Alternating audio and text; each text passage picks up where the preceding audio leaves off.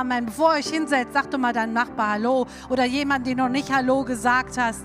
Lass uns doch die Zeit nutzen, um mal kurz jemanden zu danken. Ja, ihr Lieben, es ist Sommer und ich habe die Ehre, heute zu predigen. Ich mache das ja nicht so oft, aber wir lieben das Leben und Bernhard hat gesagt, er liebt seine Frau. Und dann haben wir gesagt, hey, wir wollen heute zusammen in das Wort Gottes reinschauen. Wisst ihr, ich war gestern, weil wir das Leben lieben, mit meinen ganzen Olpens angeheiraten. Also Bernhard hat drei Brüder, nee, zwei noch, und eine Schwester und einen Papa. Mama ist gestorben. Und wir waren zusammen am Rhein unterwegs. Und seine Schwester war bei uns von Freitag auf heute früh. Und das Schöne war, bevor Mama starb, hat sie ganz viele Stories von den Kindern aufgeschrieben, was sie gemacht haben. Macht das jemand auch von euch hier? Gibt es Elternteil? Also wir haben auch ganz viele Stories von unseren Jungs aufgeschrieben. Kinder machen so lustige Sachen oft. Ich sag's euch, schreibt euch diese Geschichten auf und erzählt es ihnen, wenn sie dann älter geworden sind. Macht echt Spaß. Oder zur Hochzeit, dann habt ihr schon einen Hochzeitspunkt. Rainer ist einer der älteste Bruder und als er sechseinhalb Jahre alt war, hat er Folgendes getan. Also die Mutti schreibt, samstags hat Rainer immer Religionsstunde. Früher gab es Samstagsschule. An diesem Samstagmorgen teilte er mir mit, dass er früher als sonst aus der Schule nach Hause käme, da heute kein Religionsunterricht mehr stattfände. Auf meine erstaunte Frage antwortete er mir, ja Mama, voriges Mal haben wir gehört, dass der Herr Jesus gestorben ist, jetzt geht es ja nicht mehr weiter. Da hat er für sie entschieden, mehr gibt's nicht, ich bleib weg. Schlaues Kerlchen, muss ich sagen, bis heute noch. Ja, da hat er leider falsch gelegen. Es ist weitergegangen. Und zwar sehr, sehr, sehr, sehr lebensverändert. Und deshalb sitzt er hier heute Morgen, weil es weitergegangen ist, ja. Und ich bin so begeistert, was wir auch gerade heute gesungen haben, diese Worte. Was für eine Kraft ist, was für eine Lebensweisheit ist, was ein Leben überhaupt ist, weil Jesus eben nicht gestorben ist. Doch das ist er, weil er auferstanden ist. Weil er das getan hat für dich und mich. Und wir befinden uns ja gerade in einer dieser neuen Season und in einer neuen Predigtreihe, die heißt Unvergänglich. Und ich kann euch sagen, ich, letztes Mal hat Bernhard angefangen mit dieser Reihe. Und ihr hier oder ihr am Livestream, die das nicht gehört haben, hört euch diese Predigt an. Ich fand sie richtig genial, weil es ging darum, was unser Leben ausmacht und was am Ende unseres Lebens immer überhaupt übrig bleibt. Das ist eine gute Frage, finde ich, die wir uns stellen sollten und die Sinn macht. Gibt es überhaupt etwas, das unvergänglich ist, lautet die Frage. Und ich spoilere das schon mal für die, die es nicht gehört haben, dass Bernhard uns aufgezeigt hat, es geht nicht darum, dass, dass wir Leistungen bringen und Taten bringen, sondern die Haltung unseres Herzens. Diese Haltung, sie ist unvergänglich. Und wir haben auch gehört, dass es drei Dinge gibt, die unvergänglich sind. Und das sind die Eigenschaften, die Gott am meisten in mir und in dir sucht. Und diese drei Eigenschaften sind Glaube, Hoffnung und Liebe. Ihr habt sicherlich schon da was von gehört. Und ich möchte heute über den Glauben sprechen und über drei Aspekte des Glaubens. Aber es geht heute nicht um den rettenden Glauben, also den Glauben, wo uns erklärt wird, wo wir verstehen, was Jesus für uns getan hat. Es geht auch nicht um den dogmatischen Glauben und, oder den Glauben, der Wunder tut, sondern heute ist hier und gemeint der Glaube, die Herzensbeziehung, die durch die, eine Glaubensbeziehung, also eine Vertrauensbeziehung zum Ausdruck gebracht wird. Unsere uns Vertrauens Jesus und Gott gegenüber. Darum soll es heute Morgen es geht also darum, dass wir erkennen, dass Gott liebt, auch wenn wir nicht alles verstehen, wenn wir ihm aber einfach glauben. Und ich weiß nicht, geht es euch wie mir, dass wir nicht immer alles verstehen? Ich verstehe Gott oft nicht und denke mir, hey, Gott, ich habe die Lösung. Wenn du es so machen würdest, ich sag dir, es würde klappen. Aber wisst ihr, was ich gelernt habe? Ich bin ja nun schon älter. Ich habe gelernt, dass ich an einer gewissen Stelle aufhöre, selber machen zu wollen und sagen, okay Herr, ich glaube dir. Ich weiß es noch nicht. Ich hätte einen Plan, aber wenn du denkst, dass ich ihm glaube. Und das, darum soll es heute auch nochmal gehen, dass wir als Christen, die schon lange unterwegs sind mit Gott, und immer an dieser Stelle auch zweifeln und hadern. Oder als die, die ihr Jesus vielleicht noch nicht kennt oder erlebt habt, dass wir heute einfach uns nochmal festmachen, nochmal bekennen, wir glauben dir. Aber Glaube, was ist das? Ihr kennt bestimmt Menschen, wenn wir an Menschen denken, denen ihr total vertrauen könnt. Ich hoffe. Ich hoffe, dass ihr Menschen kennt, denen ihr total vertrauen könnt. Hundertprozentig. Wenn ihr ihnen sagt, ich komme um 23.35 Uhr am Hauptbahnhof Düsseldorf an, dann vertraut ihr, dass die Person ankommt, der ihr das gesagt habt und nicht da steht und nicht da ist. Oder dass ihr Menschen vertraut, ihnen auch eure persönlichen Dinge anvertraut und ihr wisst, das bleibt bei dieser Person. Also hundertprozentig ihnen vertraut. Wenn ihr sie um etwas bittet, dass ihr wisst, die Person, die steht mir bei, die ist an meiner Seite, ich kann sie bitten und sie wird mir helfen. Ich hoffe, wir kennen alle solche Leute. Wir kennen aber auch, glaube ich, andere Menschen, oder? Menschen, wo wir sagen, ich komme um 12.35 Uhr am Bahnhof an und wer, äh, wer ist nicht da? Die Person, die dann irgendwas anderes dazwischen passiert ist. Oder, oder Menschen, denen wir nicht vertrauen können auf dessen Wort wir uns nicht verlassen können, sondern verlassen sind, auf dessen Wort wir und Versprechen wir uns nicht beziehen können. Und das ist schlecht. Das macht einen Menschen für mich nicht gerade sympathisch und es ehrt diesen Menschen auch nicht. Aber wir sprechen ja über Gott. Und weil ich schon anfangs gesagt habe, bei Gott ist es anders.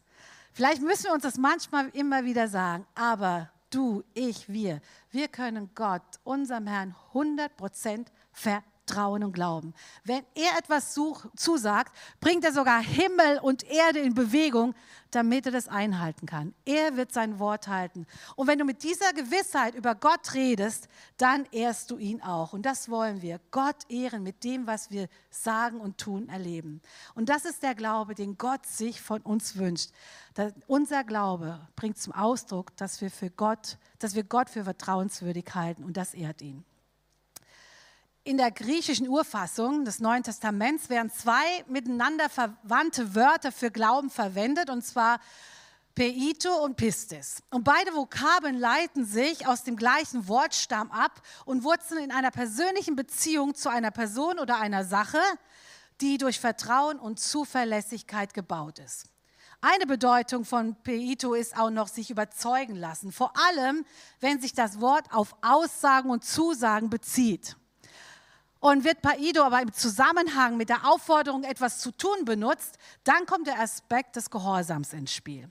Und das zweite Wort, über das ich heute kurz rede, ist über das Wort Pistis. Und es betont vor allem das treue Verhältnis von zwei Vertragspartnern und betont die Zuverlässigkeit und Glaubwürdigkeit des Inhalts des Vertrages. Darum soll es also heute gehen, über die Glaubensbeziehung, die durch unsere Herzensbeziehung, Vertrauensbeziehung lebt. Und ihr seht die Folie, die ist schon vorher eingeblendet worden. Ich möchte heute auf drei Aspekte, über drei Aspekte sprechen. Über Glauben heißt sich überzeugen lassen. Glauben heißt gehen und gehorchen. Und Glauben heißt nehmen. Gehen wir mal zum ersten Aspekt. Glauben heißt, sich überzeugen zu lassen. Was für eine starke Aussage. Beim Glauben an Gott geht es jetzt nicht um ein Kadavergehorsam, ja, sondern darum, dass sich jemand wirklich unendlich viel Mühe mit dir und mit mir macht, er alles gibt, um mich und dich zu überzeugen, um uns zu gewinnen, dass wir glauben, dass er für uns da ist und zwar immer, immer, immer. Dass wir glauben, dass er mein Bestes will Wisst ihr, manches wissen wir vom Kopf her, aber manchmal fühlen wir das nicht wir brauchen das, dass wir es fühlen, dass wir es erleben. Dass er für uns wirklich, wirklich, für mich, Febe, für dich, David hätte ich gesagt, aber der ist in Urlaub. Schöne Grüße, David, Jan, alle, wo ihr seid. Dass er für uns wirklich einen fantastischen Plan für unser Leben hat. Das ist Glaube. Und dass er Vergebung und Versöhnung für dich und mich hat. Und obwohl ich das weiß, bin ich oft überrascht, wie oft wir das vergessen. Kennt ihr das auch? Wie oft wir das vergessen, wie oft wir daran zweifeln, wir auch, die länger mit Jesus unterwegs sind. Und Gott gibt sich immer so viel Mühe, finde ich, um unser zweifelndes und wankelmütiges Herz zu gewinnen, nicht wahr? Er erinnert uns echt immer wieder daran, dass wir ihm vertrauen können, und zwar zu 100 Prozent, dass wir uns auf ihn verlassen können. Denn er hat für uns den höchsten Preis bezahlt den je jemand bezahlt hat, um mir das zu zeigen. Ich denke, manchmal sollten wir uns das immer wieder mal hervorholen und wissen, das hat Jesus getan. Und warum muss er das tun? Ich vergleiche mal das mit einer Person, vielleicht kennt ihr das und vielleicht habt ihr es einmal erlebt, dass euch jemand umworben hat und alles versucht hat, um dich von, deiner, von seiner Liebe zu überzeugen. Es gibt so Situationen, ja? Und du magst die Person und die Worte und die Gesten und die Geschenke, all das berührt dich, aber du sagst, hm, ich weiß ja nicht, ob er es wirklich ernst meint. Kennt ihr das? Ich weiß ja nicht, ob das, was er gesagt hat, zu 100 Prozent ich mich darauf verlassen kannst. Du kannst kein Vertrauen aufbauen. Du denkst ständig, das kann doch nicht sein, das kann er nicht so ernst meinen. Wegen mir würde er oder sie das machen. Das glaub ich, weiß ich nicht, ob ich es glauben kann. Immer so ein Zweifel ist in unserem Gedanken, in unserem Leben. Ist doch einfach schade, oder? Da bemüht sich jemand so sehr um dich und du denkst, naja, ich weiß ja nicht so. Oder du denkst, ja, das ist lieb, und ja, er verspricht mir wirklich das Blaue vom Himmel. Aber wenn ich da mal Ja gesagt habe, wer weiß, was dann passiert. Dann lässt er vielleicht alles sein, was er gesagt hat. Alle Versprechungen gelten nicht mehr. Ich muss aufpassen. Passen. Es ist einfach zu schön, um wahr zu sein. Ich lasse es lieber bleiben. Weißt du, wie oft Gott es so geht mit dir und mit mir? Was hat Gott alles getan, um mich und auch dich zu überzeugen? Und wir haben immer ein Gegenargument, immer eine Gegenfrage. Wir können es einfach nicht glauben, das wäre doch zu schön. Weiß nicht, ob ihr das kennt. Ist jemand mit mir? Ja, Amen, Halleluja, zwei Leute. Das finde ich richtig gut. Das beruhigt mich, ja. Wisst ihr, bei Menschen können wir das nachvollziehen und es ist auch manchmal so, wir erleben so Sachen, ja. Aber bei Gott kann ich dich und möchte ich dich und sollte die Kirche immer so sein, dich ermutigen, dass es bei Gott nicht so ist immer wieder Ermutigung. Das brauchen wir auch. Glaube, lass dich überzeugen, lass dich darauf ein, dass Gott und sein Wort wirklich vertrauenswürdig ist und dass er sein Wort hält. Lass uns das glauben. Bei Gott ist es so. Gott wird durch dieses Vertrauen, auch durch mich und durch mein Leben geehrt. Und er hat Gefallen daran. Das ist Glaube. Ich liebe die Stelle aus Hebräer 11, Vers 1. Das ist so eine meiner Lieblingsstelle, weil das erklärt mir oft so viel. Wir lesen da, es ist aber der Glaube eine feste Zuversicht auf das, was man hofft und eine Überzeugung von Tatsachen, die man nicht sieht. Ich finde das irgendwie klasse. Manchmal denke ich, ich finde es irgendwie gut, dass Gott uns nicht so einfach gemacht hat. Ja, Glaube, etwas, was wir manchmal nicht sehen, sondern einfach glauben müssen, weil wir eben diese Beziehung zu Gott haben, weil wir eben diese Herzensbeziehung haben und sagen, ich sehe es jetzt nicht, ich weiß nicht, was du meinst, aber ich glaube dir. Aber in Hebräer 11, Vers 6 lesen wir, ohne Glauben, aber es ist unmöglich, ihm wohl zu gefallen, denn wer Gott naht, muss glauben, dass er ist und denen, die ihn suchen, ein Belohner sein wird. Er wird uns ein Belohner sein. Das finde ich so genial, dass Gott uns sich offenbart, dass Gott uns zeigt, dass er zu seinem Wort steht. Vielleicht nicht gerade jetzt und hier und dann, wann du es meinst, aber hey, lass ihm doch Zeit. Gottes Zeitplan ist so ein ganz anderer als unser Zeitplan. Gottes Wege sind so ganz anders als unsere Wege. Ihr kennt ja diese, diese Verse hoffentlich, ja. Aber wir müssen sie hineinholen in unser Leben, in unsere Situation, wenn wir da sind und denken, hey, irgendwie zweifle ich gerade. Ich weiß nicht, ob das wirklich so ist. Ist Gott wirklich für mich? Meint das wirklich so, wie er es geschrieben hat? Oder gilt das nur Julia und gilt das nur Silke und gilt das nur, was weiß ich? Glauben bedeutet, sich fallen zu lassen, zu vertrauen und sich auf das Versprechen einzulassen. Glaube heißt, sich überzeugen zu lassen. Gott und sein Wort wirklich für vertrauenswürdig zu halten. Und Gott wird durch unser Vertrauen geehrt. Und das ist, was ich möchte, ich mein Leben Gott ehren, weil ich ihm vertraue. Der zweite Aspekt des Glaubens heißt gehen und gehorchen. Ich habe ja gesagt, dass sich überzeugen lassen eine Bedeutung von dem Wort Peido ist und vor allem, wenn sich das Wort auf Aussagen und Zusagen bezieht. Aber wenn Peido meinte ich ja auch, im Zusammenhang mit der Aufforderung, etwas zu tun, benutzt wird, dann kommt der Aspekt des Gehorsams ins Spiel. Man könnte also sagen, Glaube bedeutet zu gehen und auf die Aufforderung hinzuhalten, handeln. Da fällt mir eine Geschichte ein, die ich liebe, die habe ich in der Kinderstunde auch immer gern erzählt, die kennt ihr vielleicht. Und zwar die Geschichte von Petrus in Lukas 5, 1 bis 11 äh, und wie er diesen wundersamen Fischfang erlebt. Petrus ist ein Fischer, also ein Fischer und er wusste, was er tat und was, was man machen musste. Und Petrus ist eines Nachts losgefahren und was passierte, was ganz, ganz schlecht ist für einen Fischer, er kam nach Hause und hatte nichts gefangen. Hey, das war schon ziemlich dramatisch, ja? Das war ihr Lebensunterhalt. Und da steht jetzt Jesus am Ufer und fragt, hey Petrus, wie sieht's aus? Wie viele Fische hast du gefangen? Und, und Petrus sagt, ich habe nichts gefangen. Die ganze Nacht war ich los mit meinen Männern, wir haben nichts gefangen. Und was sagt Petrus, äh, Jesus? Und Jesus war jetzt kein Fischer. Er sagt, hey, fahr noch mal raus an die Stelle und wirf dein Netz rechts raus aus dem Boot, rechts raus. Ich glaube, da gibt es Prediger, die könnten jetzt eine ganze Predigt halten, warum es rechts ist und überhaupt. Rechts raus und ähm, du wirst sehen, du wirst Fische fangen. Jetzt überlegt doch mal, wenn ihr an der Stelle wärt, was würdet ihr machen? Da kommt jemand, Jesus, ich weiß nicht, wie gut er ihn kannte, der hat eigentlich keine Ahnung auf gut Deutsch, ja, ist ja kein Fischer. Am Tag angeln geht ja gar nicht, da kommen keine Fische. Und jetzt nach der Nacht, der ist müde gewesen, Herr Petrus. Jetzt sagt hier jemand, geh raus und an die Stelle und werf rechts das Netz aus und du wirst Fische fangen. Ich weiß wie es euch ginge. Ähm, ich habe vorhin an Nico gedacht. Der Nico ist gerade mit dem Jungen draußen. Herr Nico, der Mann von der Marlene, der ist Fußballtrainer. Wenn ich jetzt sagen würde, ich habe ja ein bisschen Ahnung von Fußball, ja? Wenn ich, ja, ich habe viel Ahnung von Fußball, genau. Bin mit drei Jungs groß geworden. Ich war also immer dem Fußballfeld und überhaupt, aber da reden wir später drüber. Jedenfalls, wenn ich jetzt sagen würde, Nico, ey, der kommt, das Spiel ist verloren und dann würde ich sagen, die ich ja nun so viel Ahnung habe, Dico, pass auf, du musst die und die dahin stellen und das und das so machen und dann mach das mal und dann wirst du gewinnen. Ich bin mir zu 100% sicher, ich frage ihn nachher, dass er nicht auf mich hören würde. und er tut gut dran, so nebenbei gesagt, ja. Aber stellt euch diese Situation vor.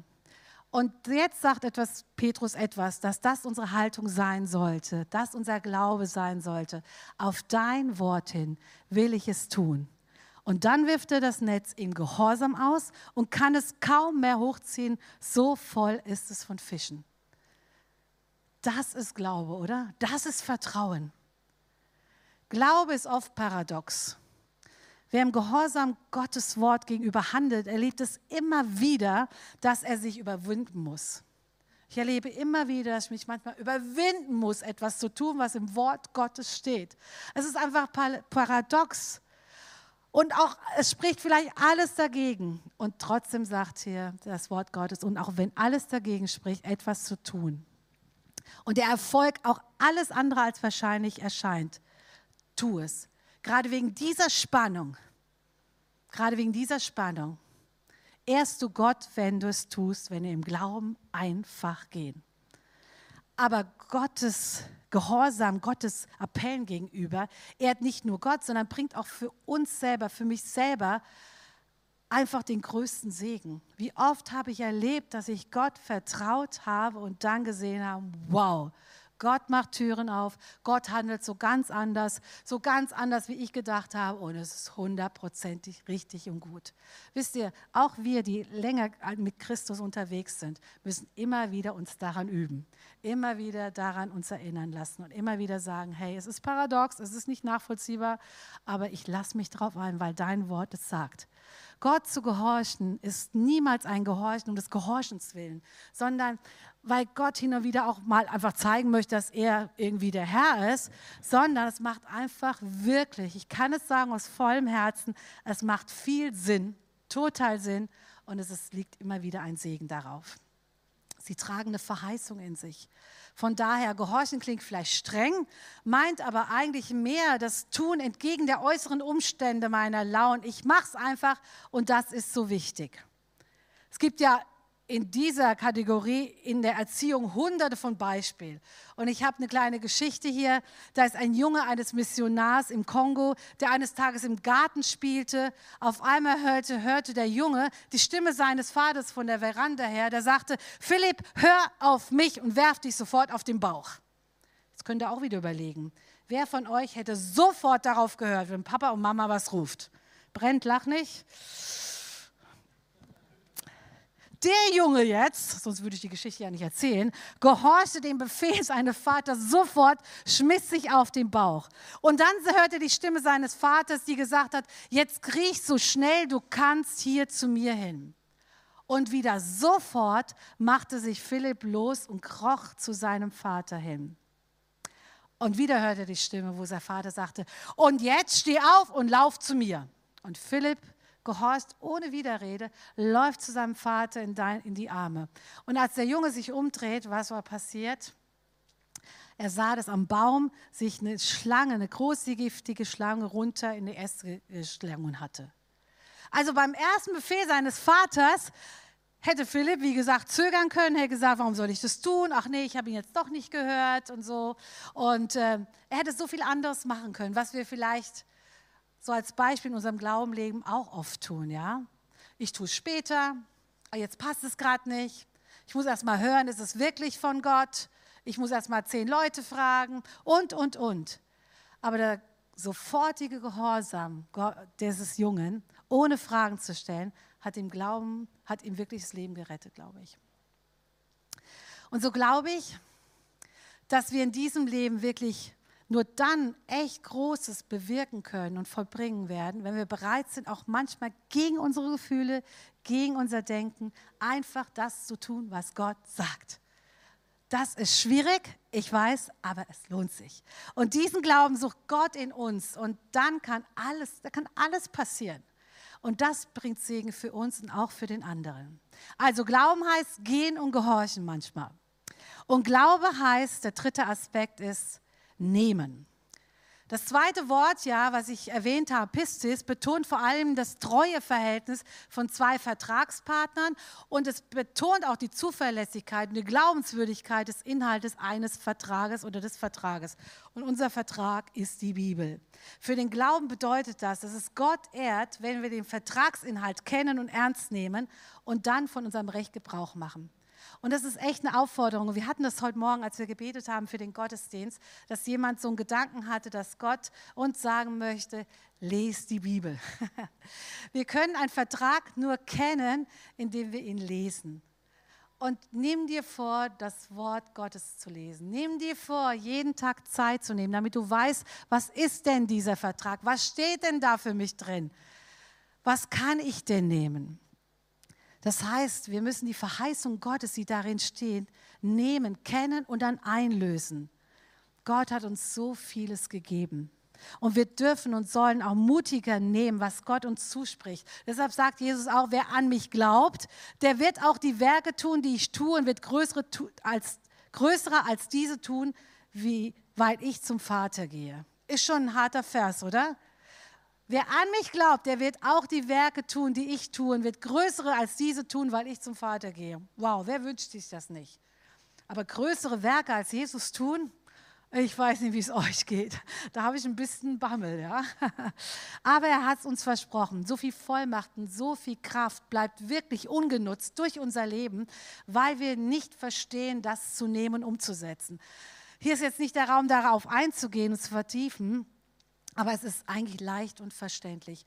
Du hast und bist von Gott berufen. Gott, der hat dir etwas gegeben. Das hat er getan. Und er möchte, dass du es nimmst und was draus machst. Jeder hat was anderes bekommen, was auch so gut ist. Deshalb vergleiche dich nicht. Ja? Ganz wichtig. Stellt euch vor, ihr werdet alle so wie ich. Ich sage euch, das wäre schrecklich. Es braucht vieles andere, viele andere Gaben. Da werde so viel brach liegen. Jeder hat was anderes bekommen. Und woher weiß ich das? Ganz genau, weil es eben in dem Wort Gottes steht. Und wenn ich es lese, nehme, Glauben, praktiziere, werde ich große Dinge erleben. Und wer will von uns nicht Zeichen und Wunder in seinem Leben erleben? Ich möchte es viel mehr. Da muss noch viel und da ist auch noch viel mehr. Es ist viel zu wenig. Ich bitte manchmal zu wenig. Und er sagt, wenn du bittest, dann bekommst du. Ja, ich habe so auf die Augen nichts auf und ich sehe nicht Gottes Größe und Güte. Ich liebe es, dass wir Good News in, unserem, in unserer Kirche auch äh, praktizieren. Das heißt, wir, wir achten darauf, was erleben wir mit Gott im Alltag und dann sprechen wir es uns zu und erzählen uns das. Es ermutigt mich, wenn ich höre, wow, bei Timo ist das gelaufen, bei Sarah war das, Nicole. Es ist so ermutigend für mich und ich glaube, wenn es bei ihm geschieht, kann es doch auch bei mir geschehen. Deshalb lass uns nehmen, lass uns es glauben, lass uns ihn ehren dadurch.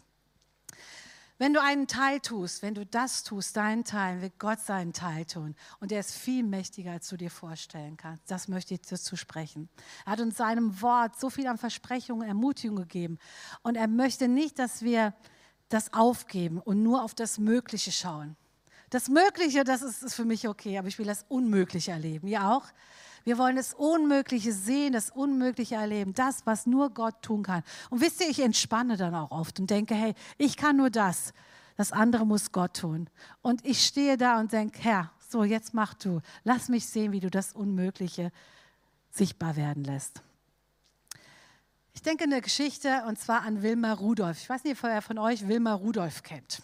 Wer im Sport zu Hause ist. Wilma Rudolph, schon länger her, ist zur Welt gekommen als Frühgeburt, war das 20. von 22 Kindern, wog nur 5 Pfund und als Kind war es sehr, sehr krank und musste gepflegt werden. Das linke Bein, der Fuß war schwach, war verformt, Kinderlähmung wurde festgestellt, eine unheilbare Krankheit, bei der sich die äh, Knochen verformen, wurde diagnostiziert. Und Ärzte sagten der, den Eltern und auch Wilma, du wirst nie wieder laufen können. Und Frau Rudolph, was machte sie? Die weigerte sich aufzugeben. Trotz der ganzen Schwierigkeiten, trotzdem allem, was die Ärzte gesagt hatte, brachte sie ihre Tochter zwei Jahre lang, zweimal die Woche zur Behandlung in ein Krankenhaus. Und bis Wilma mit Hilfe von der Metallschiene anfing, die ersten Schritte zu gehen. Und danach zeigten ihr die Ärzte, als sie merkten, okay, da ist ein Wille, da ist eine Liebe, da ist ein Glaube da, der eigentlich vom Herzen kommt, nicht vom Sehen und vom Schauen, nicht von den Wundern, sondern vom Herzen her. Haben sie sie nach Hause geschickt und Physiotherapie wurde angewandt. Und auch die Schwester und Brüder von Wilma halfen alle mit und taten ihr Bestes, damit Wilma dazu kam, ermutigt zu sein, immer wieder, weil es waren Strapazen, es war schwer, nicht aufzugeben und wirklich an ihrer Gesundheit zu arbeiten. Und mit zwölf Jahren war dann Wilma endlich in der Lage, normal zu gehen, ohne Krücken, ohne Schienen, ohne orthopädische Schuhe. Wow, was für ein Wunder. Und da, an dem, in dem Zeitpunkt, beschloss Wilma, Leichtathletiken zu werden. Und im Alter von 16 Jahren wurde Wilma tatsächlich in die olympische Mannschaft aufgenommen und erlangte eine Bronzemedaille für die USA. Und vier Jahre später sogar gewann sie als erste Amerikanerin drei Goldmedaillen bei den Olympischen Spielen und wurde als die schnellste Frau der Welt berühmt. Wow, was für eine Geschichte. Und warum? Weil eine Mutter, weil Eltern hier ihr Kind so lieb hatten und gesagt und Glaube investiert haben, ohne zu sehen. Sie und ihre Mutter wollten, dass ihr Leben Wert hat und weigerten sich aufzugeben. Sie glaubte daran, dass sie es schaffen kann. Und diese Liebe zu ihrer Tochter, diese Glaube, der gegen ihm die Einschätzung von Menschen gegangen ist, das hat es bewirkt, brachte die Wendung im Leben ihrer Tochter. Und Glaube heißt, nicht aufzugeben. Ich ermutige euch manchmal, nicht aufzugeben. Bleibt dran. Und wenn ihr merkt, ihr schwächelt, dann holt euch jemand, der auch glaubt, der euch unterstützen kann. Ihr seid nicht allein unterwegs. Hey, geht auf Menschen zu und sagt, hey, ich habe hier eine Frage, ich habe hier eine Glaubenskrise. Macht es nicht mit euch aus oder mit jemand anderem, der auch genauso schwach ist, ja, sondern geht zu jemandem hin und sagt, hey, ich brauche jetzt jemand, der für mich glaubt, der mein Herz hat, der mich lieb hat, der mich unterstützt. In Epheser 3, Vers 20 lesen wir aber den Vers, dem aber, der Überschwängliches tun kann, über alles hinaus, was wir bitten oder verstehen, nach der Kraft, die in uns wirkt, dem sei Ehre in der Gemeinde und in Christus Jesus, durch alle Geschlechter von Ewigkeit zu Ewigkeit. Amen. Dem aber, der überschwänglich tun kann, über alles hinaus, was wir bitten und verstehen. Nehmt euch diesen Satz in der Woche mit dem aber, der alles tun kann, der alles tun kann, was wir bitten und verstehen. Ihm sei Ehre. Lass uns ihm die Ehre geben. Gott, der mit seiner unerschöpflichen Kraft in uns am Werk ist und unendlich viel mehr tun vermag, als wir erbitten oder begreifen können. Wisst ihr, wir haben eine eigene persönliche Geschichte. Unser Volker, unser erstgeborener Sohn, hatte einen ganz schweren Start ins Leben. Seine Zunge war zu lang, als er auf die Welt kam. Und in den ersten Lebensjahren ähm, war in seinem Leben eine erhöhte Tumorgefahr. Und die ersten Monate waren wirklich schwierig. Die ersten zwei, drei Jahre waren schwierig. Und mit 19 Monaten war es tatsächlich, mit neun Monaten war es tatsächlich so, dass er einen Lebertumor entdeckt wurde. Und das ist schon eine Geschichte für sich, wie Gott uns darauf gestoßen hat. Es war lebensgefährlich und in seiner Entwicklung ist er total zurückgeworfen worden. Hinzu kam auch eine ADS-Neigung. Und ich habe unzählige Stunden in der Frühförderung verbracht, unzählige Stunden in der Logopädie verbracht, bei verschiedenen Untersuchungen. Und als er eingeschult werden sollte, sagten mir, die Lehrer, eigentlich Volker sollte in die Sonderschule gehen. Und wir schauten uns an und wir haben gesagt, hey, wir glauben, wir glauben an unseren Sohn, wir glauben, dass Gott, unserem Gott, alles möglich ist. Warum haben wir das geglaubt? Weil wir sein Wort kannten. Weil er es versprochen hat. Weil so viel Gutes wir erlebt haben in unserem Leben und so viel wir lesen konnten in dem Wort Gottes. Und dann sagten uns die Lehrer Sonderschule. Und wir haben überlegt, wir haben nicht lange überlegt, eigentlich sehr schnell, wir haben uns geweigert und wir haben Gott vertraut und geglaubt, dass er mit Volkers Leben etwas vorhat. Volker bedeutet, der fürs Volk kämpft. Wir haben ihm den Namen ganz bewusst gegeben. Wir wussten, da liegt etwas auf sein Leben. Und nein, wir versuchen alles, wie Wilmas Mutter. Und es war schwer, ich sag's euch, es war nicht einfach. Aber wir wussten, hey, bei Gott ist alles möglich. Und dann haben wir gesagt, okay, wir gehen, lassen ihn einschulen. Und die Lehrerin sagte, er schafft es vielleicht nur bis zur vierten Klasse. Und wir haben gesagt, hey, wir feiern es bis zur vierten Klasse. Und dann wollen wir weitersehen, was Gott tut. Und wir haben unserem Gott vertraut, wir haben ihm geglaubt, weil wir eine Liebesbeziehung, eine Herzensbeziehung zu ihm haben. Und weil wir wissen, bei Gott ist nichts unmöglich. Es war schwer, wie ich sagte, aber er schaffte das dritte Schuljahr, er schaffte das vierte Schuljahr, er schaffte das fünfte Schuljahr, er kam auf die Realschule. Das war für uns, wow, wir waren richtig begeistert. Und dann machte er sogar sein Fachabi und hat seine Kaufmannsausbildung mit drei Einsen von vier Noten abgeschlossen. Und die IHK hat ihm daraufhin unaufgefordert einen Brief geschickt, in dem sie ihm mitteilte, dass er in die Begabtenförderung aufgenommen wurde und die ihm dann ein ordentliches Stipendium für die Weiterbildung bewilligt hatte. Wisst ihr, das ist alles viel mehr, als wir erwarten konnten. Aber wir haben unseren Teil getan und wir haben Gott wirklich vertraut. Gott, ja. Gott hat seinen Teil getan. Und dann hat er nochmal eine Krebskrankheit bekommen. Und es war schon schwierig und es hat im Glauben gerüttelt, gerade von, von unserem Sohn. Es war nicht einfach. Aber wir haben gesehen, Gottes Hand liegt auf seinem Leben. Wir können sehen und erleben, was er alles tun kann, auch wenn es menschlich gesehen nicht möglich ist. Wisst ihr, lasst uns auf Gott vertrauen. Bei ihm ist es möglich. Und diesen Glauben sucht er in uns. Diesen Glauben, dass wir ihm vertrauen, dass wir gehorsam sind, dass wir gehen, dass wir uns wirklich an ihm richten. In unserem Leben, da liegt so ein Schatz, ein Glaube, der vielleicht verborgen ist. Und ich habe ja gesagt, Glaube heißt, das ernst zu nehmen alles zu tun, dass ihr diesen Schatz, der in uns ist, die Substanz hervorkommt und von Gott veredelt wird. Und das möchte er tun.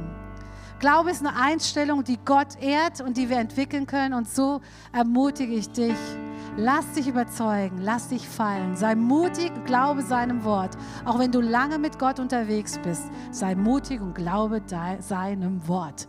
Gerade in der Zeit, wo es einem nicht gut geht. Ich weiß, als wir im Krankenhaus lagen, bekommst du auf einer Krebsstation immer einen Psychologen an der Seite. Und der sagte zu uns, als wir im Gespräch mit ihm waren, ähm, Sie sind die Ersten seit drei Jahren hier in meiner Station, die ihren Glauben nicht verloren haben. Und ich war ganz entsetzt und habe gesagt, jetzt meinen Glauben zu verlieren macht für mich keinen Sinn. Macht für mich keinen Sinn. Jetzt möchte ich die Verheißungen, die in deinem Wort sind, den Vertrag, den möchte ich jetzt holen, den möchte ich anwenden. Ich möchte ein Wort aussprechen. Ich möchte sagen, hier steht, dass du dich um mich kümmerst. Hier steht, dass du mein Hirte bist. Hier steht, dass du mit mir durchs dunkle Tal gehst. Ich möchte es nehmen. Ich möchte diesen Glauben aussprechen und leben. Und ich sage euch was, Ihr werdet erleben, dass Gott sich zu seinem Wort stellt. Und wir werden größere Wunder sehen. Größere Wunder tun. In seinem Namen ist die Kraft. Das, was wir, wir werden es gleich nochmal singen, dieses Lied. Lass uns das wirklich ihm zusingen. Ja, nicht deinem Nachbarn und nicht, dass du deine Stimme schön anhörst, sondern mach die Augen zu. Lass uns gemeinsam aufstehen jetzt. Lass uns die Augen dann zumachen und wirklich diese Worte aussprechen. In deinem Namen liegt die Kraft. Und ich möchte dich fragen, gibt es in deinem Leben Dinge, wo du nicht glauben kannst? Gibt es in deinem Leben Situationen, wo du sagst, hey, da habe ich meinen Glauben verloren? Oder wenn du sagst, ich habe noch nie richtig zu Jesus Ja gesagt, dann ist jetzt und heute Morgen die Möglichkeit, es festzumachen. Vielleicht musst du deine Sicht auf Gott neu ausrichten, damit du das Glauben kannst. Wir haben oft so unseren eingebauten Filter aus unserem Wissen unserem, und Erleben. Und ich garantiere dir, er ist manchmal anders, als du denkst. Und besser, als du dir vorstellst. In 2. Korinther 5, 7 lesen wir, denn wir wandeln durch Glauben und nicht durch Schauen. Und das wünsche ich mir heute Morgen, dass wir ein Ja dazu haben. Vielleicht können wir gerade die Augen zumachen und wir wollen beten zusammen. Und ich möchte eine Frage stellen. Bist du hier und sagst, hey, ich, ich habe meinen Glauben in meinem Kopf, in meinem Herzen, in meinem Alltag, fällt es mir manchmal schwer, wirklich Ja zu sagen zu Gott und ihm zu vertrauen, wirklich hundertprozentig ihm zu vertrauen, sagen, du hast einen guten Plan, du hast mich lieb, du willst das Beste für mich. Wenn es hier jemand gibt, dann melde dich doch kurz. Ich möchte gerne für dich beten. Halleluja. Ja, danke schön. Und vielleicht ist hier jemand, der sagt, ich habe noch nie Ja zu Jesus gesagt. Ich möchte mit diesem Jesus unterwegs sein, diesem Menschen, dem ich hundertprozentig vertrauen kann, dem ich glauben kann, dem ich gehorchen kann. Wenn hier jemand ist, melde dich doch auch noch mal kurz. Dann möchte ich dich im Gebet mit einschließen. Ja, danke. Und jetzt möchte ich, dass wir zusammen wie jeden Sonntag dieses Gebet beten. Und wisst ihr, ich bete es auch jeden Sonntag und ich bete es bewusst. Ich bete es jeden Sonntag, sage ich mal, entscheide ich mich neu für Jesus. Das mache ich wirklich bewusst. Und lass uns dieses Gebet aussprechen, voller Glaube und voller Gewissheit und Zuversicht, dass es genauso ist. Jesus, ich weiß, dass du mich liebst. Es gibt nichts, was ich tun könnte, damit du mich mehr liebst. Du bist gekommen, um mich von allem zu befreien, was mich von dir trennt. Du bist für mich gestorben und auferstanden. Ich folge deinem Ruf und bitte um Vergebung. Du sollst mein ganzes Leben bestimmen. Ich danke dir, dass ich durch dich wirklich frei bin und ein Leben in Ewigkeit habe. Amen. Amen.